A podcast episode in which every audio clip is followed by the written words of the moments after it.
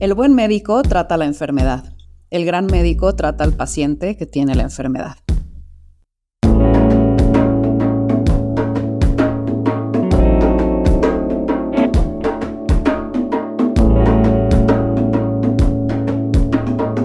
Esto es Más cabrona que bonita.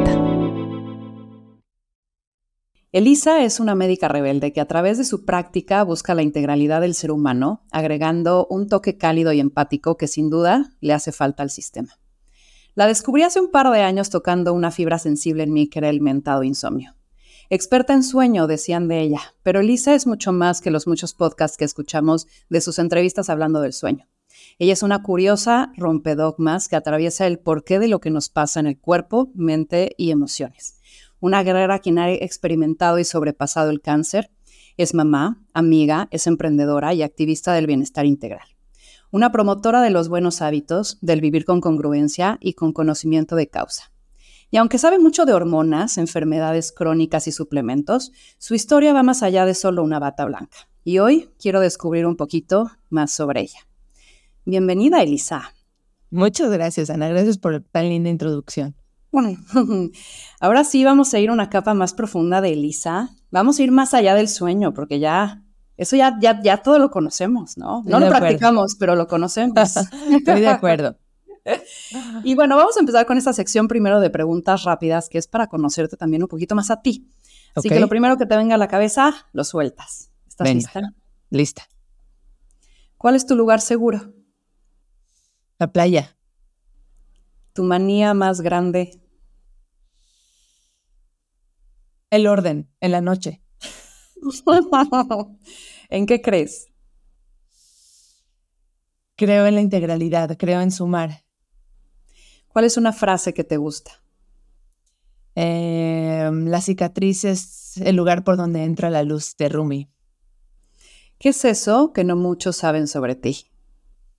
Que soy una persona sumamente sensible en, envuelta en un cascarón un poquito duro.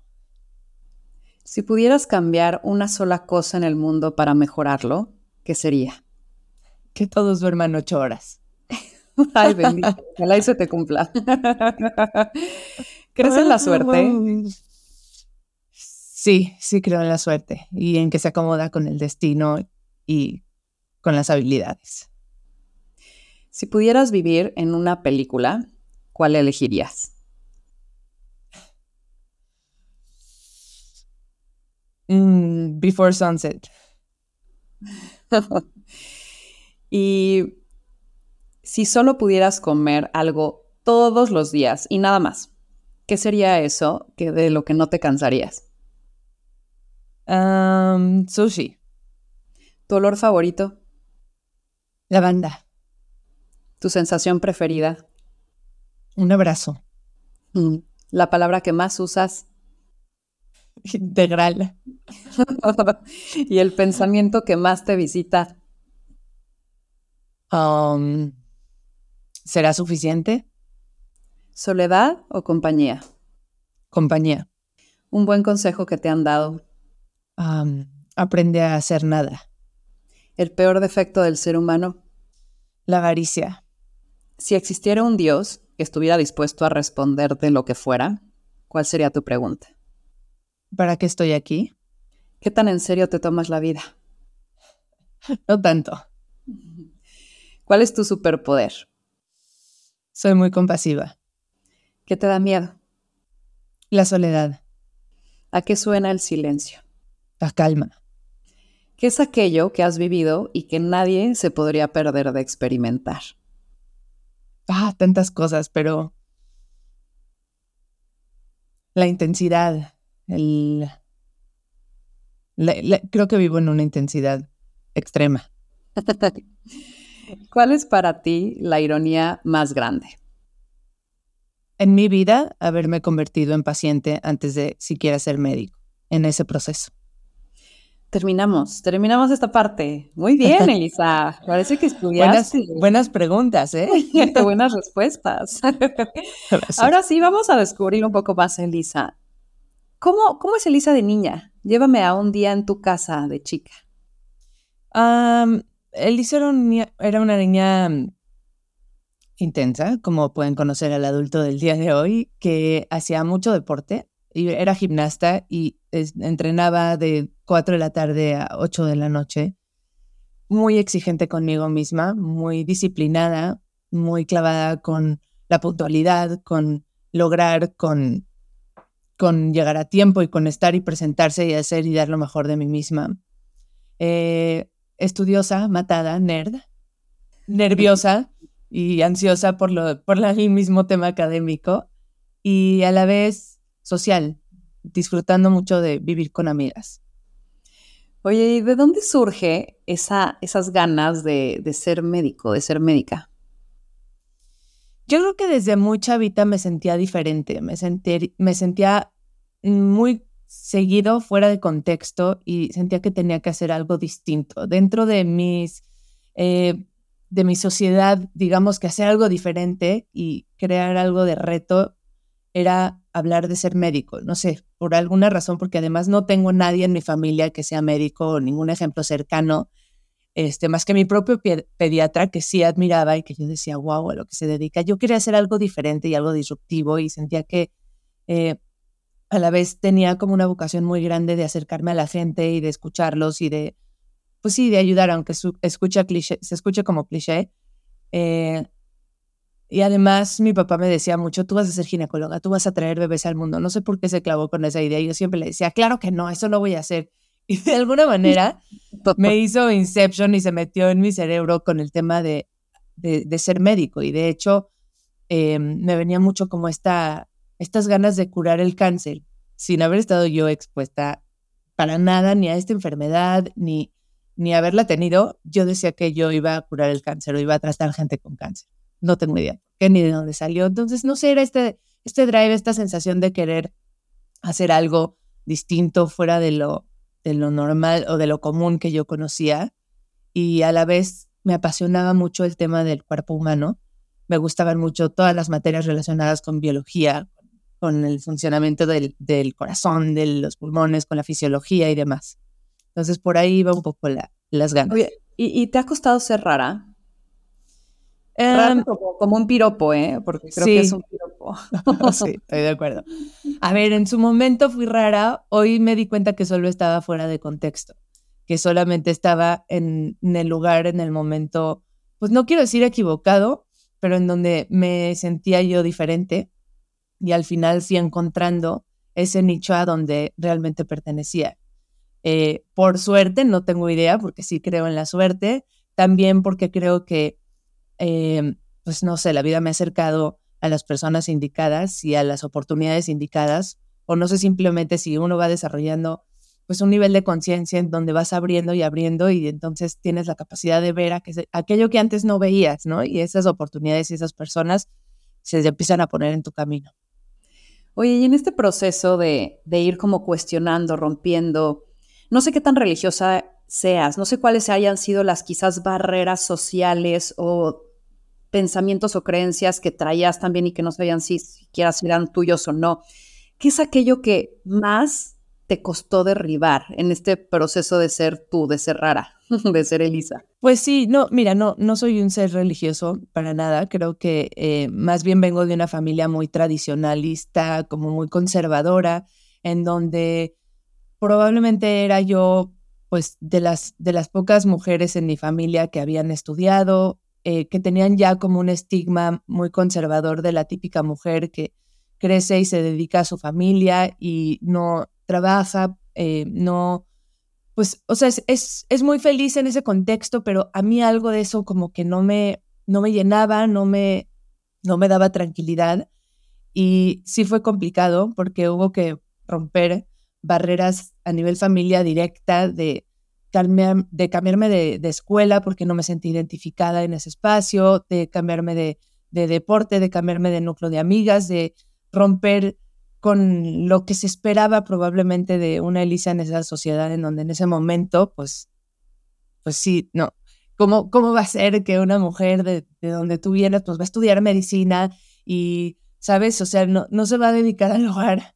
Creo que, que tan solo eso era un reto para mí. Y cuando abrí, iba abriendo puertas, iba abriendo mundos, iba entrando a la universidad, iba conociendo, me daba cuenta que a, pesar de que no soy una persona eh, religiosa, vengo de una familia muy tradicional en donde eh, realmente el papel de la mujer se está reinventando, se está redescubriendo y me da gusto saber que le abro camino a las mujeres en mi familia que vienen detrás de mí y que tienen nuevas oportunidades y pueden tener nuevas ambiciones y nuevas visiones. Eh, he redescubierto o estoy en mi proceso de encontrar más allá de la religión y la tradición, la parte espiritual de conectar con una intuición, de aprender a guiarme por un ser supremo al que no tiene que tener tantos nombres, formatos, reglas, este, sí, tradiciones. Y pues no ha sido fácil, pero ha sido gratificante y me ha llevado a acercarme a gente que espiritualmente siento mucho más cerquita de mí.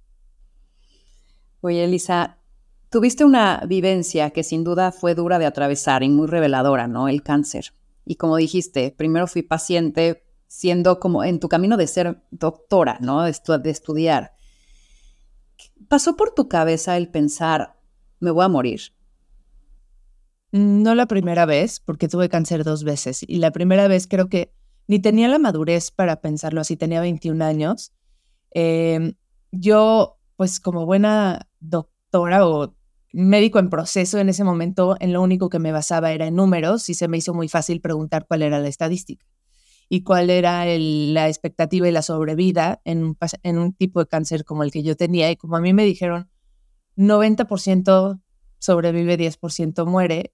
Y en, a lo largo de mi vida hasta ese momento yo había sido el porcentaje, pues digamos el pequeño, pero esta vez dije, soy el porcentaje alto, ¿no? Yo me acuerdo que entrabas a la carrera y te decían, 80% de la gente que entra se va a acabar saliendo, eh, tanta, tanto, ¿sabes? O sea, había, siempre todo era porcentajes en mi vida y este dije, pues fácil, los números me dan para, tengo 21 años, soy una persona sana, nunca en la vida había estado en un hospital, pues no hay de otra, es yo soy el 90% que se va a salvar. Ahí te digo, como que la mente no me dejó ir a esos lugares ni tocar esos espacios oscuros eh, creo que no fue tan positivo en ese momento porque creo que hay que ir a esos lugares y hay que tocar esos miedos y esos espacios. Y pues no sé si por falta de madurez o por falta de, guía o no tengo idea, no los visité hasta la segunda vez en donde digamos que los porcentajes se convirtieron en un volado. Eh, y cuando tuve la reincidencia y pregunto, la primera pregunta que le hago al, doctor, que nunca se me olvida, el, el, lugar bizarro en donde yo recibí esa noticia, porque estaba literalmente en el suelo de un quirófano, habiendo entrado por primera vez a, la, a una cirugía de corazón abierto, y ahí es donde yo recibo esa llamada, ¿no? Y mi primera pregunta fue, ¿cuáles son mis chances esta vez? Y esa vez ya eran un volado, literalmente, entre 50-50 en los mejores, en el mejor panorama era 50-50, y ahí sí dije, Dios, esta chance si no la libro. Eh, y sí, empecé a visitar lugares mucho más oscuros, pero creo que a la vez visitar esos espacios son los que me permitieron sanar o que son parte de mi sanación hasta el día de hoy. Y explorar otros lugares, ¿no? Que ya iremos, iremos viendo ahorita eh, lo que este proceso te reveló, que justamente cuál crees que haya sido el balde de agua fría más cabrón que este proceso te hizo sentir y quizás el antes y el después que más marcó en tu vida que los protocolos, los estándares y las cuestiones preestablecidas pues no siempre tienen la respuesta, que no eres solo un cuerpo físico, que todo lo que conocías hasta ahora y en lo que confiabas ciegamente, que era la cuestión médica y que además estabas aprendiendo, pues me sentía de alguna manera traicionada. Seguí todo al pie de la letra, tal cual me lo dijeron y aún así no fue suficiente y me di cuenta que esa búsqueda por la sanación la tienes que hacer tú mismo en tu propio camino, en lo que a ti te haga sentido y no necesariamente en lo que todos te van poniendo y diciendo, a ver, ahora tienes que hacer esta quimioterapia y tienes que irte a este lugar y tienes que hacer tal cirugía, sino que realmente tú tienes que ir construyendo ese proceso y ese camino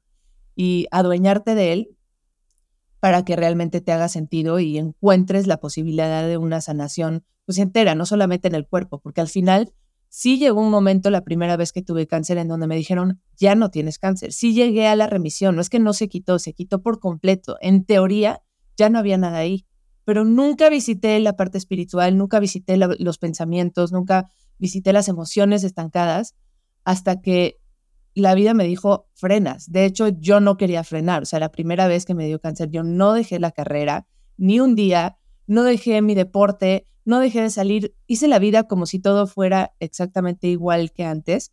Y no fue hasta que yo hice una pausa y volteé a ver hacia adentro y dije, ¿qué está pasando aquí? Y tuve que reinterpretar y darle mucho sentido a las emociones y recanalizarlas. Y no podría decir que fue en ese momento, podría decir que es un viaje que hasta el día de hoy sigo revisitando y sigo haciendo y, y que lo que sí ha cambiado de ese entonces ahora es que en ese momento lo hacía por miedo, por, por miedo a morirme, por, por, por seguir aquí y hoy lo hago mucho más por amor, por convicción, por salud, por, porque tengo un propósito en mi vida, porque tengo hijos y una familia que en algún momento se veía como imposible llegar a eso, ¿no? Entonces, cuando ya logras cambiar el cometido de la prisa y el enchinguismo que te mete el tener cáncer y decir, Dios, o sea, lo hago porque me están pisando los talones, hoy lo hago por otro tipo de, de razones que creo que son mucho más sanas en el ser humano y que hoy trato mucho de transmitir a mis pacientes. ¿Y qué fue eso que encontraste al ir profundo? O sea, de pronto esas emociones en forma física se representan porque nos quieren decir algo, porque quieren que explores quizás lo inexplorado. ¿Qué fue eso que dijiste? ah, la madre, lo bloqueé sin saber o no sabía que esto existía. Sí. A ver, es súper difícil por la edad en la que yo tenía poder reconocer todas estas cosas, porque todo lo que había pasado en el pasado, pues era mi adolescencia, era mi infancia, eran, pues no había tanta claridad, pero al final, pues había como ahí una sensación de, por ejemplo, no saber poner límites, no saber en dónde termina el otro y empiezo yo y tengo que saber claramente hasta dónde llego, eh, en adueñarme y responsabilizarme por lo que es mío y no por lo que es del otro, porque en el otro muchas veces cuando uno cree que sí, soy súper compasivo y ayudo y la madre y todo esto, al final te descuidas a ti mismo porque, porque hay una energía que tienes que primero concentrar en ti y, yo no supe hacerlo en ese momento. Em, el no saber canalizar el enojo y encontrar las vías para sacarlo, para transmutarlo, para decirlo, eran, pues eran mis demonios, porque era lo que realmente causaba caos dentro de mí, em, a manera de una enfermedad, que al final también el sentir que no puedes, este fue algo muy curioso que no sé si a mucha gente le pasa con cáncer, pero el, llegar al punto de no, no querer ni tocar tu cuerpo por decir, ¿qué tal que me encuentro una bola? Y el de el sacar la enfermedad de, ti mismo y pensar que es algo externo y es algo que te, que te dio por, por castigo divino, porque por supuesto que también llegué por esos, llegué a tocar esos caminos de qué hice, ¿no? ¿Qué hice para merecer esto? ¿Cómo hago en mi proceso de duelo? Empecé con la negociación de qué hago en mi vida para que Dios quite este decreto, ¿no? Como si realmente fuera algo que alguien de afuera puso en mí y no el cáncer fuera parte de mi mismo cuerpo en algún tipo de desorden o queriéndome decir algo. Entonces, pues esos fueron los lugares más difíciles que creo que toqué en su momento. Oye, y justo en una entrevista te escuché decir, ¿no? Siendo médico, decidí no ponerme enteramente en las manos de los médicos, ¿no? Y, y tú tienes la información, tienes los estudios, tienes la trayectoria. De pronto es como complicado, sobre todo cuando te enfrentas quizás a un padecimiento en donde tienes poco tiempo, en donde no tienes todos los recursos disponibles porque no sabes con quién ir, tantas alternativas, de, que te dan la cita, a quién escuchar. O sea, ¿cómo, ¿cómo tú le aconsejarías a alguien aproximarse a una situación en donde tiene que tomar decisiones, escuchar su intuición, pero también pues informarse, ¿no?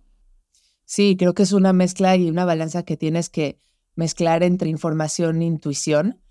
El problema está en que sí soltamos la intuición por completo y dejamos que la información no las den y no nos convertimos en una pieza activa del proceso de sanación, sino simplemente somos receptivos, esperamos a que nos digan qué hacer y creo que en gran medida esa sensación de abandono es la que no permite que llegue la curación. El haz lo que quieras con mi cuerpo. Así llegó un momento en donde yo me sentía y me abandoné, ¿eh? me solté porque sentí que no podía controlar absolutamente nada y en algún momento ese abandono me ayudó pero creo que cuando se convirtió en la parte activa de ahora decido yo cómo es el proceso de curación y lo tengo muy claro. Por ejemplo, cuando yo estaba en la segunda parte de mi tratamiento, me sometí a un trasplante en donde tuve que estar hospitalizada 23 días y no había nada que hacer, o sea, no había nada que yo pudiera controlar. Entonces ahí, pues, solté completamente el control, cosa que no era nada fácil para mí. Soy una persona que lucha contra el control continuamente. Y me abandoné, no, no quiero decir me abandoné, pero me, me, me rendí a las circunstancias, lo cual en su momento, pues, fue, fue bueno porque mi mente pudo irse a otros lugares a rescatarme y pude literalmente apagar todos los estímulos para concentrarme hacia adentro. Y ahí el único problema es que sentía que me estaban haciendo de todo, ¿sabes? Me metían quimioterapias por la vena, tratamientos y demás, y, no sentía nada de control. En cambio, cuando ya pasó la segunda fase en donde salía del hospital y me decían, listo, ya estás. Ahí es donde yo dije, ok, ahora es mi turno, ¿cómo me reconstruyo de todo esto? Y lejos de buscar cuál es el mejor especialista del mundo, porque tendemos a decir, bueno, ¿cuál será el mejor en esto? Yo me dediqué a buscar personas con las que yo sintiera conexión y no, no necesariamente que yo sintiera que ellos iban a tomar las, decisiones, las mejores decisiones por mí, sino que me iban a escuchar, iban a, ser parte de este proceso, siempre con un propósito muy claro, quién podía ayudarme a lograr ese propósito. Si yo quería ser una persona espiritualmente más conectada, pues tendría que buscar a alguien que yo para empezar, voltear a ver como espiritual, espiritualmente conectada y que yo admire y que yo quisiera ser como ella y entonces ahí va a ser más fácil espejearme. Entonces así es como empecé a, armar el equipo de gente que, que, iba a lograr, iba a ayudarme a lograr mis objetivos. Y era el equipo de personas, no necesariamente de especialistas, era su persona y no su expertise lo que más me acercaba a ellos. Entonces esa es mi recomendación, que busques aquella persona con la que te sientes escuchada, que sabes que no te tira de a loco, que si tienes tú una intuición de quiero irme por este camino, te va a escuchar y lo va a integrar y lo va, lo va a unir a, tu plan de tratamiento. Eso me parece sumamente importante. Oye, pues hay como mucho que evolucionar, ¿no? En el sector médico. ¿Hacia dónde crees que tendría que justamente evolucionar la medicina? Tendríamos que convertirnos en un sistema de healthcare, como dicen en inglés, que es como un sistema de salud realmente y no en un sistema de enfermedad, en un tapafuegos en donde cada que tenemos síntomas es cuando voltean a ver y ya empiezan a dar diagnósticos y tratamientos, sino realmente tratar de escuchar a los síntomas del cuerpo desde antes de que ya se empiece a manifestar en tu sangre, en tus signos vitales, en tumores, en cosas que ya el cuerpo probablemente lleve 10 años haciendo en enfocar toda nuestra medicina y nuestros esfuerzos en construir más salud más que en tapar enfermedad. Porque al final, hoy, el 80% de las enfermedades que... la, mayor parte de la población vive con enfermedades crónicas y en realidad lo único que estamos haciendo es prolongar la vida, no realmente construir más salud. Entonces, creo que el sistema tiene que estar enfocado en que la, mayor, la mayor cantidad de recursos y esfuerzos se hagan de manera preventiva, construyan hábitos, estilos de vida, no nada más por encimita, ¿no? Que vayas al doctor y te diga, ¿cómo viene ese ejercicio? No, no. ¿Cómo debo de comer? Y además individualizar los tratamientos, lo cual sé que no es cosa fácil, porque sé que estandar, estandarizar tiene sus, tiene sus objetivos y es tratar de llegar a la mayor parte de la población, pero de alguna manera de ese estándar cada persona debería de poder tener el recurso la información para personalizar su tipo de alimentación, su tipo de ejercicio, el cómo maneja el estrés, el cómo lidia con sus relaciones eh, personales y que de alguna manera ahí vaya construyendo su plan de vida.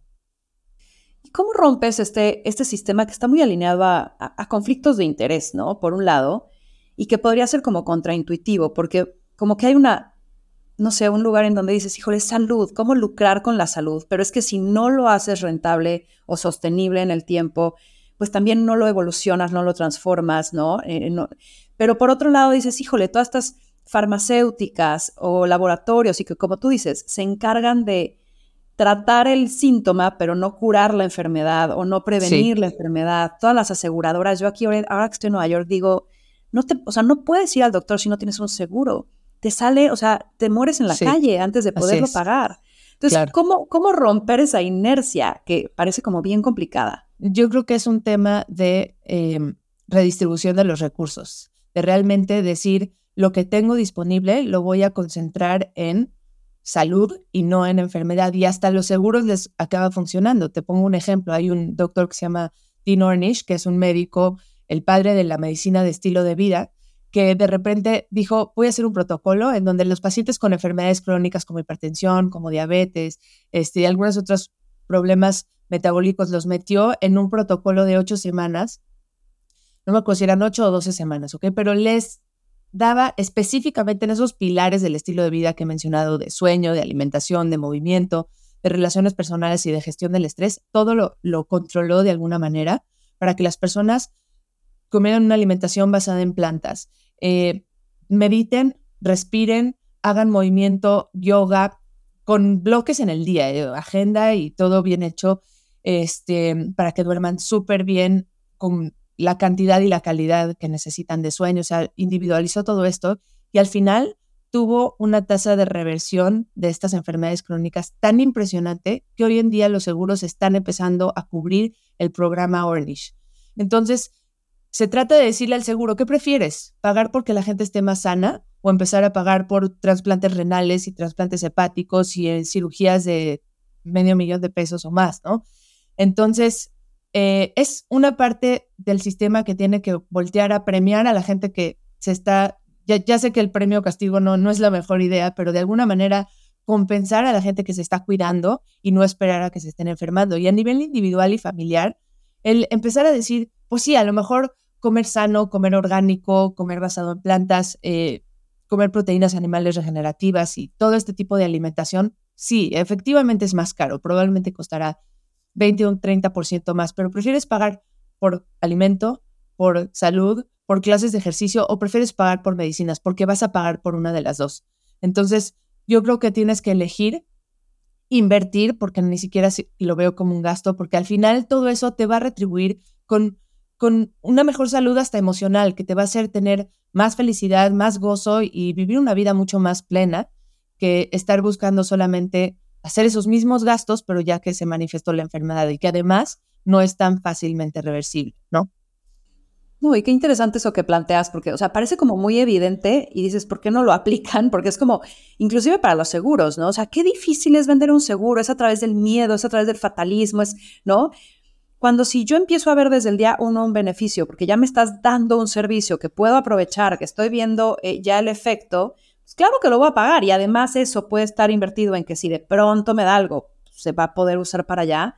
Pues es como un círculo bien virtuoso, ¿no? Totalmente. Así es. Y, en esta parte de somos seres integrales y mencionaste también en alguna ocasión de me anestesiaron las emociones. ¿Cómo, ¿Cómo vernos, cómo aproximarnos como a este ser bien integral de mente y cómo distribuir tiempo y, observar la mente, pero cómo eso se integra con las emociones, pero cómo eso se integra con el cuerpo? O sea, ¿cuál es tu aproximación con quizás pacientes que, que o quieren mejorar o es la primera vez que dicen, ¿de qué me estás hablando, Elisa? Ok, creo que una parte importante es tratar de luchar con la inmediatez. Estamos muy acostumbrados a que todo viene fast, rápido, ¿no? O sea, ya quiero que se me quite el moco, ya no puedo porque tengo una plática en tres días y necesito quitarlo. Eh, necesito que mi hijo esté bien porque ya va a ser su fiesta. Todo, todo es con una impaciencia, sin querer entender que la enfermedad tiene una historia natural y tiene un proceso y que tienes que vivir por eso y no solamente a nivel físico, sino también a nivel emocional. La gente no quiere sentir. A la primera que empezamos a sentir tristeza, nostalgia, depresión, eh, cualquier tipo de emoción eh, incómoda, ya queremos decir, necesito ir al psiquiatra, estoy deprimido, necesito que me dé un medicamento. A ver, no estoy diciendo que ese recurso no ha salvado muchas vidas y a veces es sumamente necesario, pero también, a ver, si estás viviendo un proceso durísimo, una pérdida, una separación, un cambio muy importante, pues lo normal es que tengas esas emociones y que las tengas que vivir y las tengas que sentir. Entonces, de alguna manera, el permitir que todas esas cosas ocurren, ocurran, eh, nos va a permitir también que vengan después las emociones de calma, de gozo, de alegría. Tenemos un solo sistema de emociones capaz de percibir.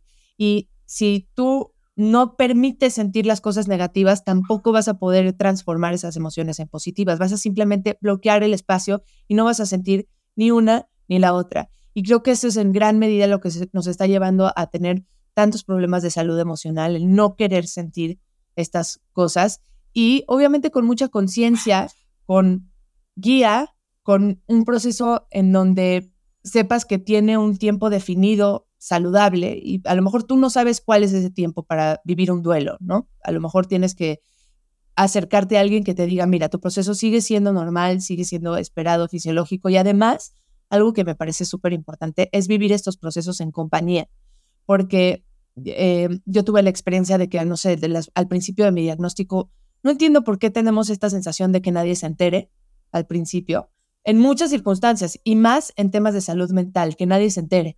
¿Por qué? Porque tenemos un estigma muy fuerte que puede ser muy doloroso, pero este que nadie se entere acaba siendo un círculo vicioso terrible porque vivir este tipo de enfermedades, este tipo de padecimientos en soledad complica las cosas. Importantemente, somos seres sociales y necesitamos sentirnos conectados para sanar.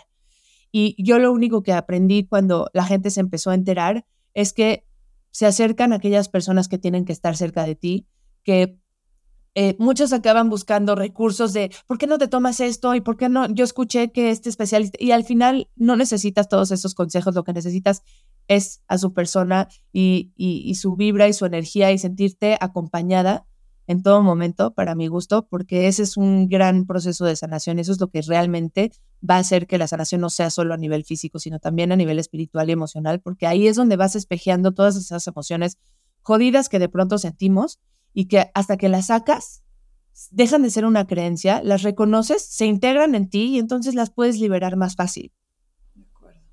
¿Cómo se ve esa integralidad en Elisa? O sea, porque digo, te he escuchado y para quienes seguramente no están escuchando, ya te han escuchado en algún podcast hablar de todos los hacks, de todas las rutinas, de los hábitos, ¿no? Y quizás algunos dicen, híjole, o sea, qué caro comprar tantos suplementos o qué, qué raro poderme o qué difícil poderme incorporar una agenda muy diferente, muy diferente a la de mi estilo de vida. ¿Cómo se ve tu día a día? O sea, ¿cómo es la, la vida de Lisa y cómo estos hacks entran y se han vuelto algo ya muy natural y muy parte de ti? Ok. Lejos de querer dar el estigma de la vida perfecta que muchos muestran en Instagram, para nada es así. Ya sé que no es fácil a veces mostrar los lugares difíciles, pero sí es una parte importante en mí. No sé si lo logro eh, manifestar en las redes o con mis amigos, pero para mí es un cometido importante el que se sepa que lo único que yo busco todo el tiempo es equilibrio. No quiere decir que eso no me saque de equilibrio. El, lo único que hago con todos estos hacks, con todos estos suplementos, con todas estas terapéuticas o prácticas que he aprendido, es cómo puedes recogerte de donde te estás derramando y volver a lograr una homeostasis o un equilibrio, no solamente a nivel físico, siempre la primera pregunta cuando tienes algo físico es, ¿qué me llevó a esto? Y tratar de pensar que lo que te llevó a esto probablemente no es solamente un resfriado porque alguien te contagió, porque te pasó un bicho, sino que realmente tu cuerpo estaba lo suficientemente vulnerable para que ese bicho se pueda reproducir y te pueda infectar. Entonces, ¿qué te puso vulnerable? Y revisitar ese espacio y decir, ok, si me puso vulnerable esta pérdida o esta situación, entonces tengo que ir ahí, tengo que observar esas emociones, esos pensamientos y claro, a nivel físico puedes también buscar mucho que los cinco pilares que yo estoy eh, platicando del estilo de vida, que tu sueño esté perfecto, porque pues si estás pasando por un proceso difícil, lo que sí puedes controlar es la hora en la que te acuestas. Lo que también puedes controlar es tal vez cómo te tomas un suplemento que te ayude a subir tu sistema inmune o que le esté dando materia prima al cuerpo para poder funcionar adecuadamente. Entonces, lo controlable lo controlas y lo demás dejas que ocurra y permites y les deja, le das entrada, pero entonces la idea es encontrar con todos los recursos y con toda la información que puedes tener de mí o de cualquier otro especialista que hable del cuerpo físico, del cuerpo mental y, espiritual, tener la información para tener los recursos disponibles cuando sabes que vas a empezar a flaquear o cuando te sientes fuerte, porque además ese es el momento en donde construyes la, la buena base para que cuando las cosas están, se están flaqueando, eh, tengas colchoncito para poder tolerar un poquito más y vayas construyendo resiliencia eh, momento a momento, ¿no? Entonces, eh, pues sí, es un poquito ver de qué reconocerte, tener la conciencia y la capacidad de reconocer de qué pierna estás flaqueando, en qué momento y decir, no sé, ahorita estoy mal con el tema del sueño, voy a buscar ayuda o voy a utilizar mis recursos que ya sé que van a funcionar. No duermo perfecto yo personalmente todas las noches, aunque no lo crean. Muchas veces tengo etapas en donde no puedo dormir porque mi mente no para de trabajar a las 2 de la mañana despierto con ideas que digo, ¿por qué ahora? Pero por lo menos sé que si cuido el cómo me expongo a la luz y tomo ciertos adaptógenos y me aprieto las tuercas con el tema de la suplementación, muy probablemente esas etapas en lugar de durar meses van a durar a lo mejor semanas y voy a salir adelante. Y entonces es la capacidad de reconocer cuando algo no está funcionando, la capacidad de pedir ayuda o obtener información o de sacar la información que ya tienes y aplicar, porque no puedes, a ver, a mí sí se me hace muy complicado porque yo no soy tan disciplinada en ese aspecto, mantener una rutina, hábitos perfectos, suplementación todos los días. A veces flaqueo, pero usualmente la idea es que flaquees cuando no lo necesitas tanto y que cuando empiezas a sentir que algo se está desajustando, vuelvas a retomar. Y algo que me encanta de, a ver, yo tomé un, periodo de, consulta contigo, ¿no? Y algo que me gusta es, nos llevas a explorar. Y creo que esas, e, ese autoconocimiento es bien valioso, ¿no? De decir, pero ¿por qué te, te, sientes así? Y no tratar, como tú dices, que alguien más te diagnostique y te diga nada más, tómate esto, sino entender el por qué, entender qué estás viviendo y empezar a encontrar estos patrones para que entonces digas, ok, me estoy sintiendo de nuevo así, ¿qué está sucediendo? Y te hagas como las preguntas correctas. Ahora, algo que también en este proceso de diagnosticar, ¿no? Tales como estas tendencias de pronto genéticas que podemos tener, ¿no? La predisposición de herencia. Y ahí como que de pronto digo, pues sí es cierto, ¿no? Claramente la genética afecta y tiene algo eh, de injerencia en ti, pero en algún momento esa genética o esa herencia fue el punto cero, o sea, hubo un origen. Es posible volver a ese origen, o sea, es posible resetear la genética para que justamente estos antepasados no dicten tus tendencias, sino que tú puedas tener la posibilidad de crear nuevas a partir de ti?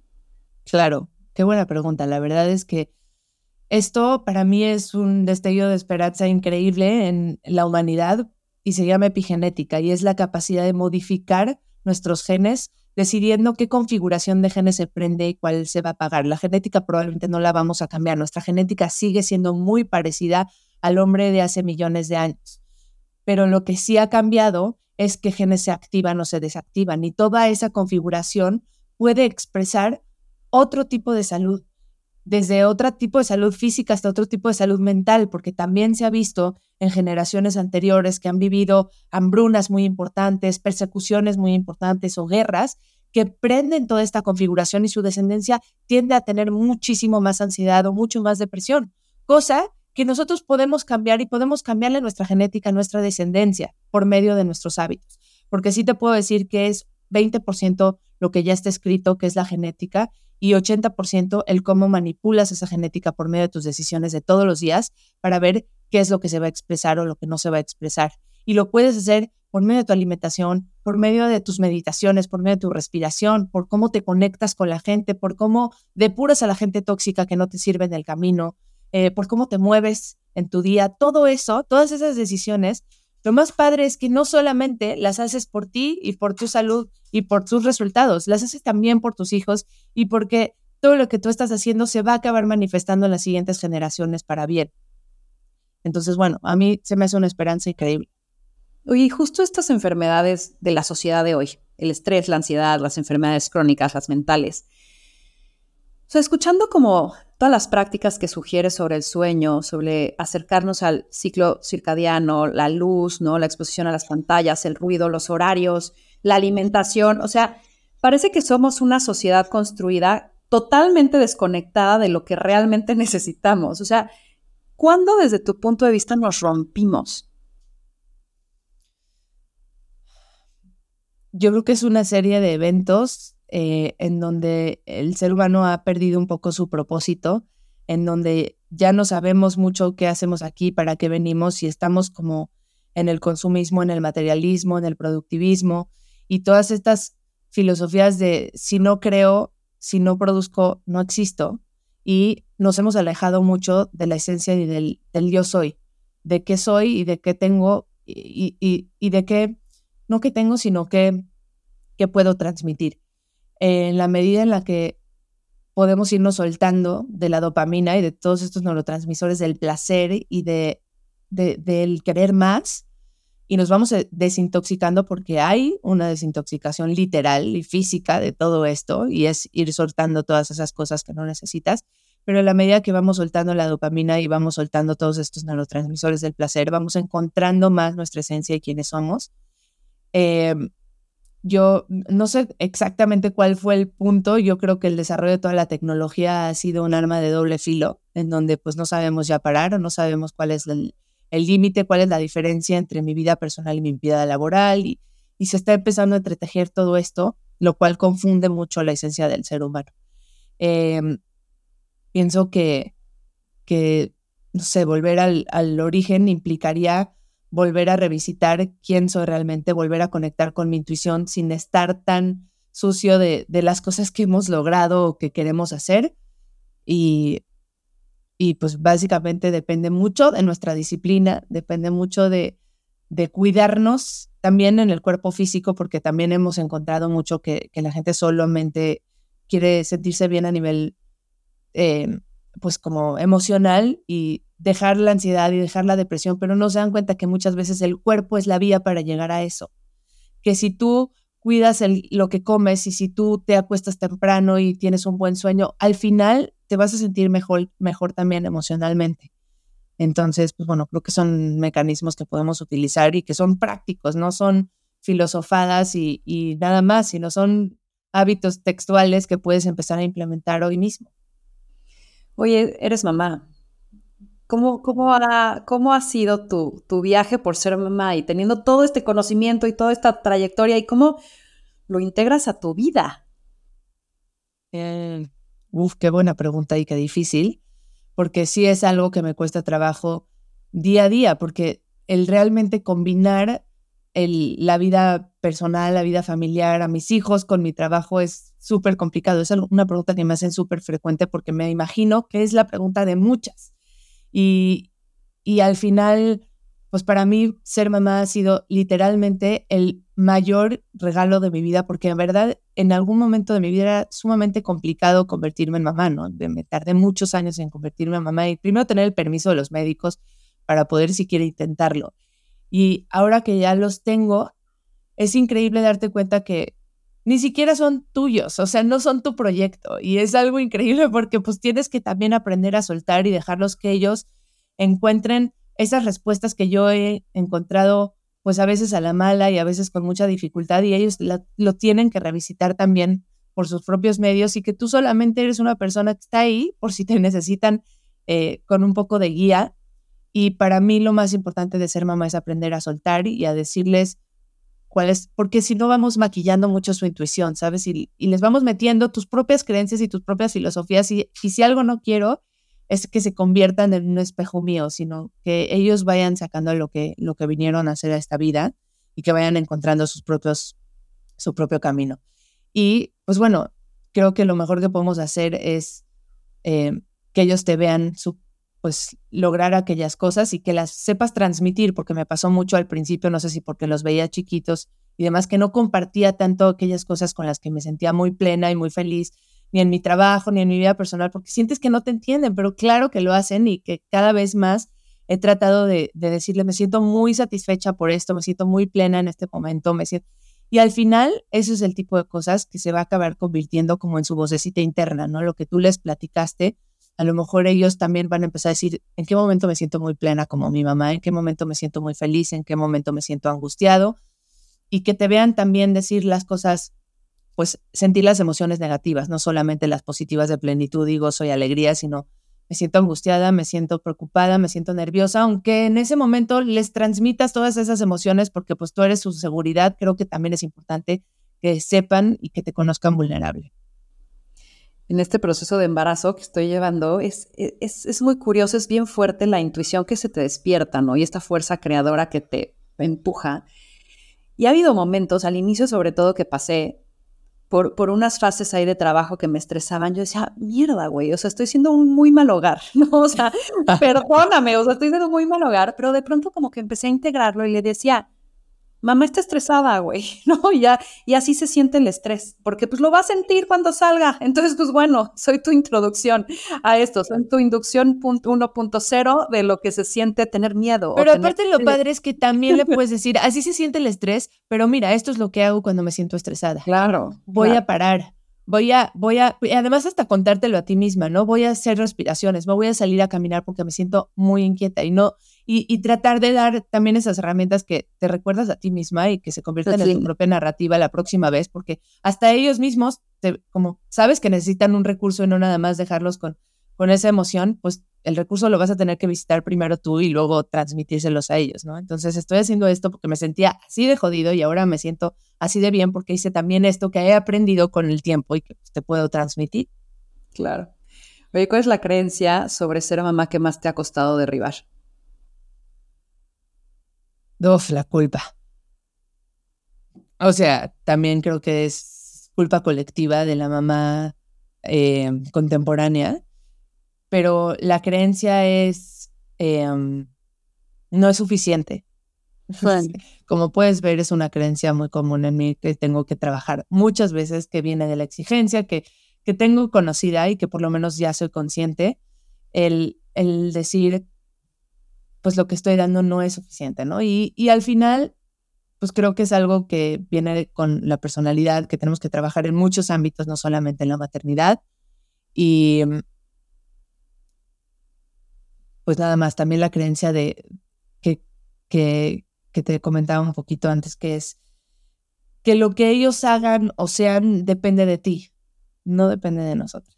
No depende de nada de lo que tú hagas, depende de ellos y de su chip y de lo que vengan a hacer a este mundo y solamente recordarme continuamente que tú solo eres una guía y que eres un modelo y que tratarás de hacerlo mejor.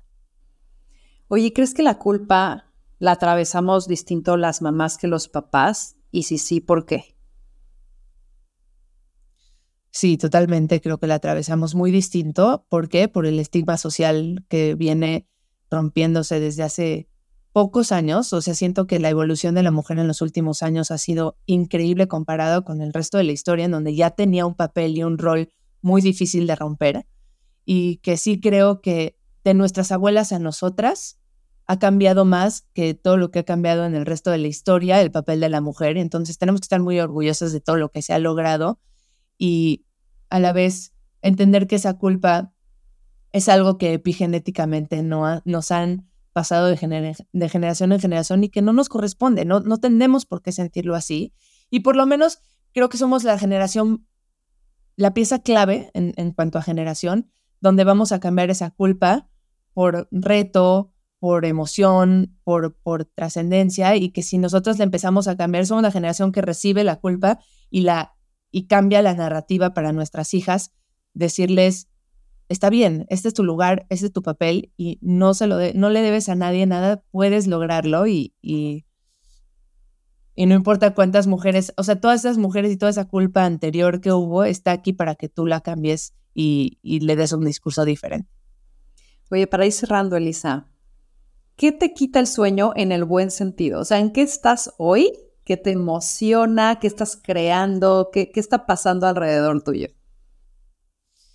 Híjole, transmitir la información, me siento responsable de transmitir información sobre una vida saludable muy distinta a la que teníamos y transmitirla me quita el sueño, el cómo lo voy a hacer para, para llegar a más gente, porque de alguna manera el, el, pues sí, el tener ese tipo de proyectos, el tener una plática, una conferencia, me quita el sueño el poder transmitirlo adecuadamente, literalmente me lo quita, o sea, me, hace tener pensamientos de, ¿será? ¿Puedo? ¿Cómo, cómo, ¿Cuál es el canal correcto? De acuerdo. Oye, pues ya quiero cerrar con un mensaje tuyo. ¿Con qué nos dejas? Los dejo con que la salud se compone de diferentes partes. Cada quien tiene que reconocer cuál es la parte que más necesita ayuda en este momento y quién es la persona indicada para ayudarte y que no vas a saber quién es la persona. Te podrán recomendar a un montón, pero tú eres quien lo va a seleccionar y probablemente será a costa de ir picando y probando y ver con cuál de ellos conectas. Y al final, entender que la salud es un estado de equilibrio constante que muchas veces te vas a desviar, pero el chiste es volver a regresar al camino y cada vez regresar a él más rápido, con más recursos, con más confianza y con más información. Entonces, pues sí, un poco esa es la idea. Ay, Elisa, me encantó platicar contigo. Gracias por compartirte. Y pues esto fue más cabrona que bonita. Al contrario, gracias por la invitación. Si estás disfrutando de este episodio, dale like a este video y suscríbete al canal de YouTube para que no te pierdas los nuevos episodios.